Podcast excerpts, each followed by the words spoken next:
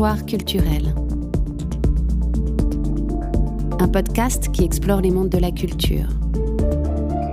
De la fabrique des œuvres au musée, des objets du quotidien aux imaginaires médiatiques, des avant-gardes aux icônes pop.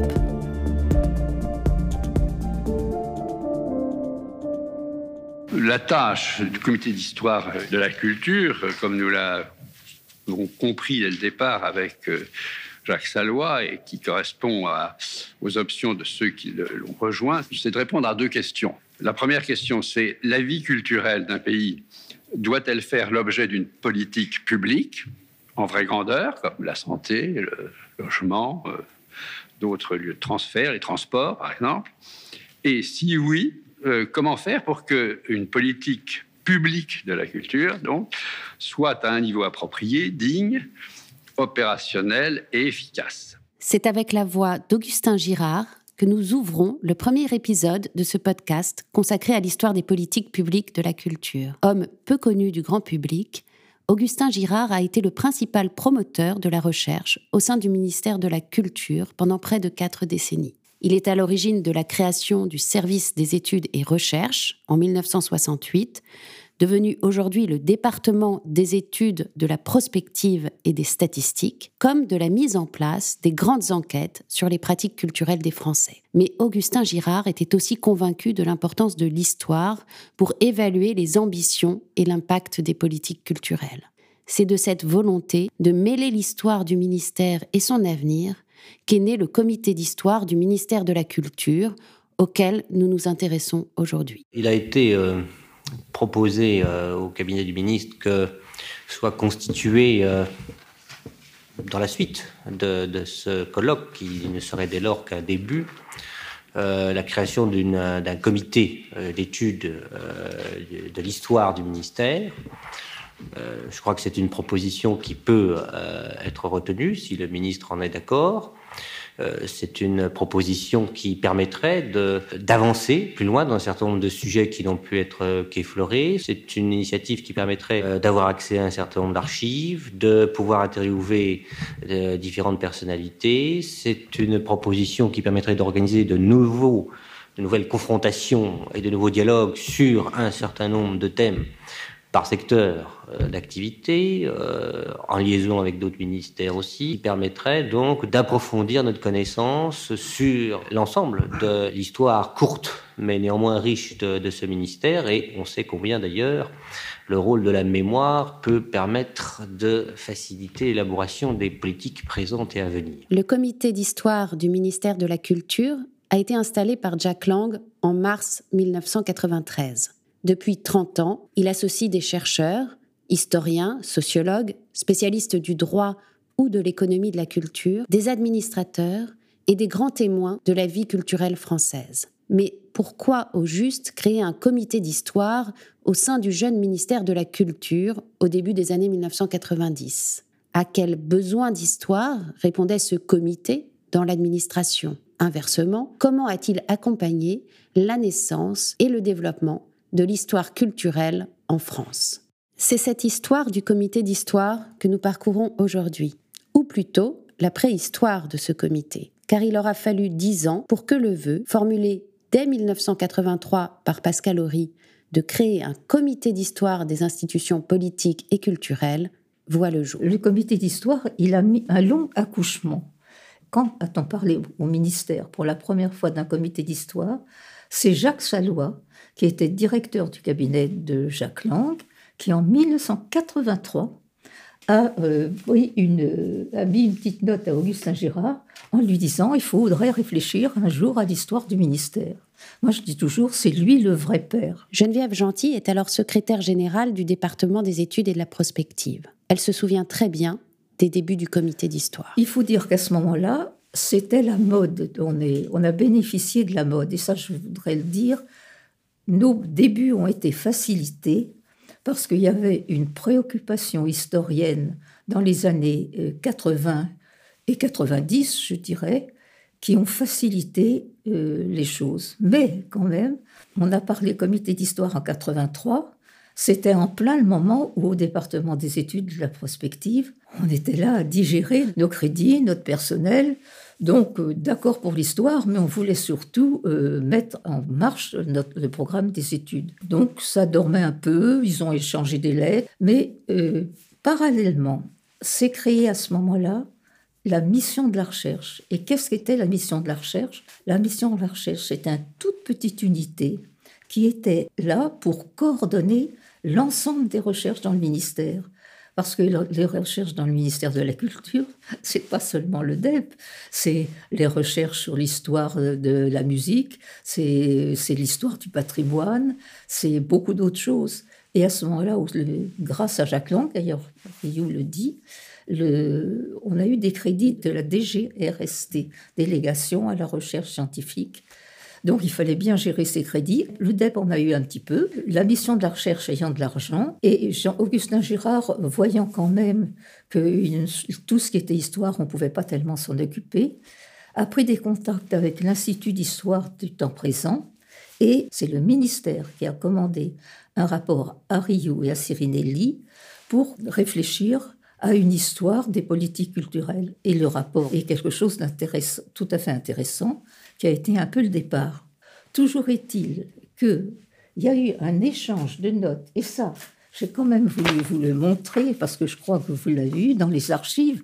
Il y a trois pages de notes entre Girard, Rioux, Sirinelli, le cabinet, tout ça au sujet du comité d'histoire, pour aboutir à la fin du ministère Jacques Lang, en 1993, à la création du comité d'histoire.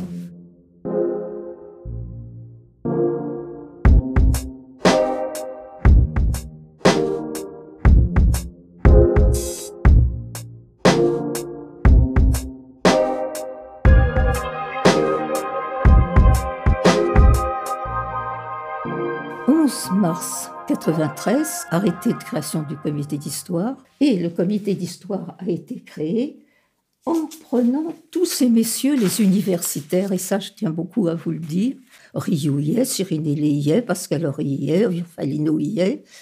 Alors est-ce que Philippe Poirier y est? Non, Philippe Poirier n'y est pas encore. Mais les, les grands, je dirais, Urfalino, Poulot aussi, qui était important, étaient là, Pascal Horry, Raymond Boulin, qui a été aussi pour nous très important. Et euh, c'était la première liste de ça, vous l'avez certainement, elle est importante. Et il y avait un tiers d'universitaires, un tiers d'administrateurs à la retraite et un tiers d'administrateurs en poste. Pourquoi cette répartition? C'était pour avoir quand même euh, le, le, regard des administrateurs, ceux qui avaient fait, ceux qui étaient en retraite, qui avaient une parole plus libre, mais ceux aussi qui étaient encore au travail pour un peu faire connaître euh, à l'intérieur du ministère, et puis les universitaires. Et tout ça, ça se passait, c'est ce que je voudrais revenir ça, dans les locaux du DEP. On était dans un immeuble rue Jean Lantier qu'on partageait avec la direction du développement culturel. Le comité d'histoire est l'enfant du département des études et de la statistique, dont il reprend une partie des locaux, des fonds et du personnel mais il marque une inflexion très nette des questions qui travaillent le ministère au cours des années 80, avec un glissement de la sociologie vers l'histoire et les enjeux mémoriels. Alors, ce qui a été décisif pour moi, c'est le rapport via l'Institut d'histoire du temps présent où je travaillais et où j'ai travaillé euh, en tandem assez vite avec Jean-François Sirinelli, pour euh, promouvoir une histoire culturelle. Jean-Pierre Rioux a été l'un des premiers maîtres d'œuvre du comité d'histoire avec l'équipe de l'Institut d'histoire du temps présent. Ce qui a été décisif, c'est non pas l'implantation, mais le dialogue suivi avec Augustin Girard au département. Oh, oui, je ne sais pas s'il l'appelait département. Oui, département études et prospectives. Hein, qui, lui, alors là, très clairement, euh, disait. Euh, il faut qu'on trouve, euh, qu'on sorte de cette sociologie chiffrée ou trop chiffrée, qui apporte des choses, mais qui ne suffit pas aujourd'hui. Euh, il faut qu'on retrouve de, de, la liberté. Il faut, au fond, on est en âge de Certeau, quoi. Il faut retrouver euh, une histoire, une sociologie, une, une, étude des pratiques culturelles plus un peu plus, oui, buissonnière, quoi. Ça, c'est du Michel de Certeau, vous voyez. Un peu plus buissonnière. et où les acteurs retrouveraient euh, leur liberté originelle finalement, sans être euh, enquistés dans, euh, je dirais, dans, la, dans les pesanteurs, appelons-les sociologiques, économiques et, financières, etc., de l'institution. Au sein du ministère, certains s'inquiètent pourtant de la création de ce comité, dont on ne sait pas très bien quelles seront les attributions il faut tout le pouvoir de persuasion d'Augustin Girard et l'habileté de Geneviève Gentil pour rallier des appuis, dont Jacques Saillois, le premier directeur de cabinet de Jack Lang, et Christian Patine, qui est alors directeur du patrimoine. Vous voulez, moi j'ai eu un rôle euh, très modeste, mais j'ai eu un immense plaisir parce que j'aimais beaucoup Augustin Girard et que je le dis alors parce que euh, je crois que c'est vrai, c'était un homme qui euh, avait d'immenses qualités qui était enraciné dans une histoire. Et Augustin, c'est quelqu'un qui est né dans le, en 26, si mes souvenirs sont bons. Il avait donc 16 euh, ans au début de la guerre, et euh, à, partir des années 41-42, il a fait de la résistance. Euh, sa famille a été très... il a eu trois très proches sœurs et frères qui sont partis en camp de concentration, son père aussi, si je crois bien, et puis il a une sœur qui a été euh, assassinée en 44. Enfin, donc euh, si vous voulez, c'est un peu difficile à comprendre euh, pour les générations qui sont nées après la guerre, mais nous avons connu, et, moi j'ai connu la guerre, mes premiers souvenirs sont des souvenirs de bombardement, et c'est vrai que ça formait des caractères qui étaient très trempés, si je puis dire. Et Augustin Gérard euh, avait euh, l'immense qualité d'être un homme qui donc euh, était enraciné dans cette histoire et qui, de plus, était un, j'allais dire, un libre penseur, mais pas dans un certain sens. C'était un penseur très libre, c'est-à-dire qu'il était euh, à, l'opposé de toute idée caricaturale. Il, avait vraiment euh, une grande liberté de, de pensée et de parole. Et c'était un vrai bonheur de parler avec lui. Les comités d'histoire sont dans l'air du temps, en ces années 1980. Après la sécurité sociale et les PTT, le ministère de l'économie et des finances se dote d'un comité d'histoire en 1987 qui sert de modèle au ministère de la Culture en fait, c'est mon premier, ma première rencontre avec euh, Augustin Girard et, une jeune Geneviève Gentil. J'étais à l'époque euh, secrétaire scientifique du Comité pour l'histoire économique et financière. Florence Descamps, historienne, vice-présidente du Comité d'histoire du ministère de la Culture. Et donc, euh, les locaux étaient avenue de l'Opéra. Et Augustin et Geneviève étaient venus en voisin. Donc, c'était en 1992, c'était avant la création. Euh, et, en fait, ils étaient venus euh, en visite à la fois de, c'était très sympathique, hein, euh, de, voisins, de, et puis aussi de, conseils sur la création du comité. Et c'était très amusant parce que donc ils m'ont fait décrire comment fonctionnait le comité d'histoire du ministère des Finances. Et en fait, en, réfléchissant dernièrement, je me suis dit que c'était très drôle parce qu'ils avaient vraiment usé de leur droit d'inventaire hein, pour faire grosso modo l'inverse euh, du comité finance. Donc je trouve ça très amusant parce que moi je connais bien euh, la typologie des comités d'histoire et, euh, et, je trouve que le comité d'histoire du ministère de la Culture a des spécificités très fortes qui, qui sont en, j'allais dire, en, rupture, c'est trop fort, en, en, inversé par rapport à d'autres comités d'histoire. Donc par exemple, au sein du, du comité d'histoire culture, il y a énormément, euh, enfin je dirais que les anciens sont une composante majeure et leader euh, des travaux du comité, ce qui n'était absolument pas le cas au ministère des Finances. Et euh, premièrement, deuxièmement, et, ça, et ça va avec les archives orales en fait, c'est parce que c'est un comité à l'origine mené par des anciens du ministère. Ça donne une coloration très, très importante. Euh, d'autre part, il y a, par exemple, il y a une seule commission alors qu'au finance, il y en avait deux. Donc, il y a cette volonté euh, de, mélanger les différents partenaires et donc un rôle des anciens, mais il y a aussi euh, des actifs qui s'investissent. Et ça, c'est très, c'est extrêmement spécifique au comité culture. Vous ne trouvez pas ça, alors un peu à EDF, où il y avait un ancien directeur des études d'EDF De ce point de vue-là, c'est un point commun avec Augustin Gérard, puisque c'est le département des études et de prospective. Mais il n'y a jamais eu l'équivalent au ministère des Finances.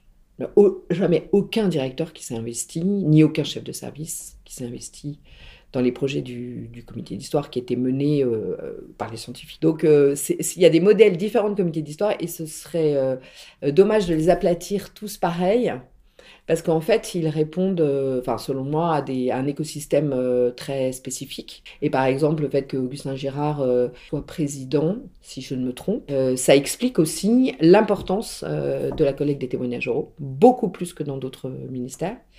Et, je pense aussi que ça s'enracine dans, dans ce qui me semble a posteriori hein, très évident, à savoir la, légitimation euh, d'un ministère récent et donc euh, le recours à la mémoire mais aussi à l'histoire, les deux, pour, pour légitimer cette existence qui pourrait apparaître finalement, si on prend 62 pour faire court, 62-92, ça ne fait que 30 ans. Et 30 ans, c'est rien à l'échelle de l'histoire de l'État. Il existe donc une demande d'histoire des administrations, une volonté de conserver les traces du passé pour mieux se projeter dans le futur et pour légitimer leur action présente. Mais les historiens ont eux aussi joué un rôle dans la naissance du comité d'histoire du ministère de la Culture. Aux besoins de mémoire de l'administration répond une demande historienne qui s'inscrit dans un contexte intellectuel bien spécifique, celui de la poussée de l'histoire du temps présent et de l'affirmation de l'histoire culturelle. Euh, vous avez raison de me poser la question du rôle de l'IHTP, puisque ce rôle a été réel, et il a été réel parce que l'IHTP lui-même était le reflet d'une configuration historiographique. Jean-François Sirinelli, professeur émérite à Sciences Po, vice-président du comité d'histoire du ministère de la Culture. D'abord, rappelons que l'Institut d'histoire du temps présent a été fondé à peu près une décennie avant la période que nous évoquons, puisque tout ce que nous évoquons commence à s'enclencher à la fin des années 80, puisqu'il y aura une naissance quelques années plus tard, et la naissance de l'IHTP est à la fin des années 70. Cet IHTP, comme son nom l'indique, et j'en viens, j'en reviens à votre question, cet IHTP avait pour vocation de travailler sur ce qu'on a appelé à partir de là l'histoire du temps présent. Alors c'est très compliqué d'abord à définir l'histoire du temps présent, puisque l'IHTP était donc qui veut dire Institut d'histoire du temps présent, était lui-même l'héritier du comité d'histoire de la Seconde Guerre mondiale. Et donc, dans l'esprit, en quelque sorte, des fondateurs, l'histoire du temps présent commençait à cette Seconde Guerre mondiale, en quelque sorte. Nous sommes dans les années 80, on est une quarantaine d'années après, et donc ce sont ces quatre décennies entre la libération, ou en tout cas la période de l'occupation, et ces années 80, qui forment l'histoire du temps présent. Sauf qu'en même temps, l'histoire du temps présent, c'est une sorte de polder, c'est-à-dire que l'historien qui s'installe dessus est un peu comme le, le paysan hollandais qui gagne sur la mer, en, asséchant. Et ben, de même, l'historien du temps présent, il gagne sur le temps qui passe, puisqu'il investit au fur et à mesure les décennies qui sont dégagées par ce temps qui passe. Et donc, c'est là qu'était la révolution. Et quand je dis que c'est difficile à définir, apparemment, je viens de faire l'inverse, c'est-à-dire que j'ai donné une, définition assez aisée, mais c'est difficile parce que ça a fait l'objet de débats sur le moment même. Maintenant, il semble qu'on soit en face de quelque chose qui va de soi, sur le moment même, la notion d'histoire du temps présent posait question, posait question y compris épistémologique, puisque certains historiens eux-mêmes considéraient qu'une bonne histoire est une histoire morte, et que cette histoire, au contraire, dont l'essence même est d'être vivante, puisque et j'en reviens à l'histoire du temps présent, ce qui était important, c'était pas seulement d'investir ce champ proche, en quelque sorte, c'était aussi parce qu'il y avait donc là la possibilité de recueillir directement du témoignage. Et j'en arrive donc au second aspect. Le premier, donc, c'est l'histoire du temps présent elle-même. Et là, bien évidemment, le ministère était au, au premier chef concerné, puisqu'il s'insérait dans sa naissance et dans ses premiers pas dans cette séquence. Mais d'autre part, cette histoire du temps présent supposait, ou même entendait favoriser le développement du recueil du témoignage direct et non pas du témoignage déposé par l'écrit, déposé par les archives. Et donc c'est là le deuxième aspect de cette configuration.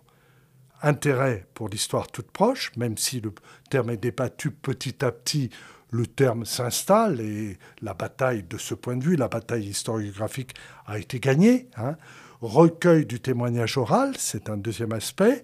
Et troisième aspect de la configuration qu'il faut quand même rappeler, même si là, l'Institut d'histoire du temps présent n'y est pour rien, c'est que euh, non pas l'habitude, mais l'initiative s'est prise dans certains ministères à cette époque de précisément faire l'histoire de, ce, de ces ministères et notamment en recueillant du témoignage. Et enfin, il y a un quatrième point dont on n'a pas parlé jusque-là, c'est l'histoire culturelle.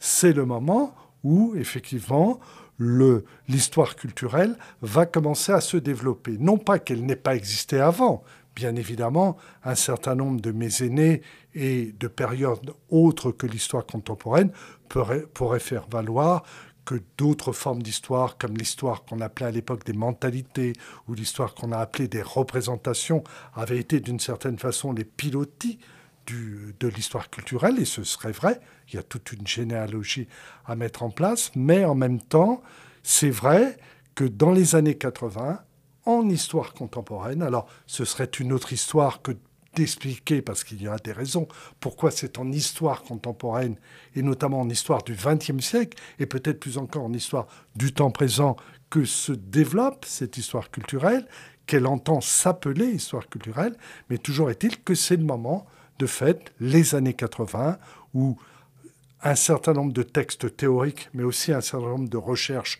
euh, donc pratiques, si j'ose dire, mises en œuvre, hein, vont développer cette histoire culturelle. Et là aussi, c'est comme pour l'histoire du temps présent, il ne faut pas considérer que c'était acquis d'avance.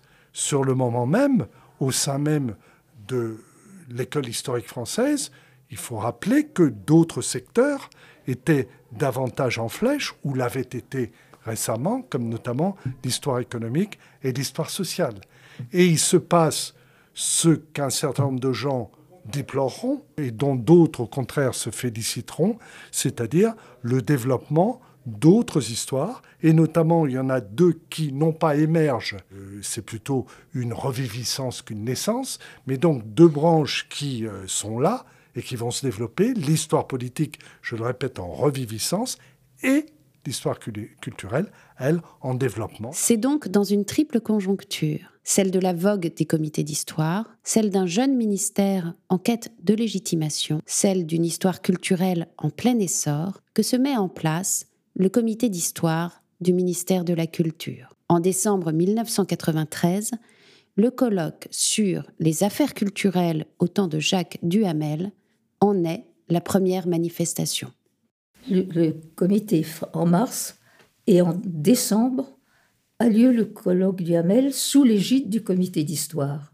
Et c'est à ce moment-là que le comité d'histoire a été affiché officiellement dans un très beau colloque dont l'ouverture avec René Raymond, où il y avait euh, bien sûr Ryu Sirinelli, dans la grande salle de l'UNESCO, qui est une salle superbe, et euh, qui a été très porté par Jacques Rigaud, qui était le ministre bis, comme on disait à ce moment-là, avec quand même un certain...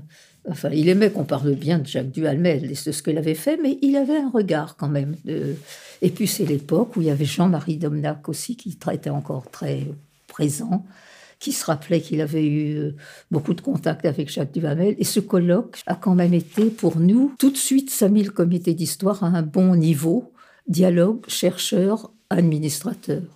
Nous voulons absolument mêler la mémoire de ce ministère et son avenir. C'est-à-dire que les, exercices rétrospectifs auxquels nous allons nous livrer, notamment pendant les trois premières séances, doivent donner lieu à, des exercices prospectifs qu'on essayera de, mener euh, dans la dernière séance. Il s'agira d'identifier des politiques passées, euh, de les évaluer modestement peut-être encore, mais pour pouvoir les réutiliser ou les redonner, les transmettre à des pays qui sont en recherche de politique culturelle et qui, au fond, tôt ou tard, se trouvent exactement devant les, mêmes problèmes que ceux devant lesquels euh, Duhamel et son équipe se sont trouvés il y a une vingtaine d'années. «」.」«」«」«」«」«」«」«」«」«」«」«」«」«」«」«」«」«」«」«」«」«」«」«」«」«」«」«」«」«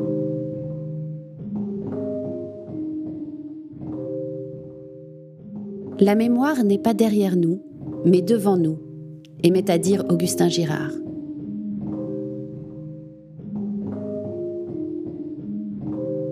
Merci à Geneviève Gentil, Christian Patine, Jean-Pierre Rioux, Florence Descamps et Jean-François Sirinelli d'avoir partagé avec nous leurs souvenirs. Merci aussi à Adrien Bonneville, Timothée Lambry, Laurent Martin et Alexandre Adam pour la réalisation des entretiens, à Agathe Delège, Dominique Jamet et David Fouqueret pour le travail d'archives.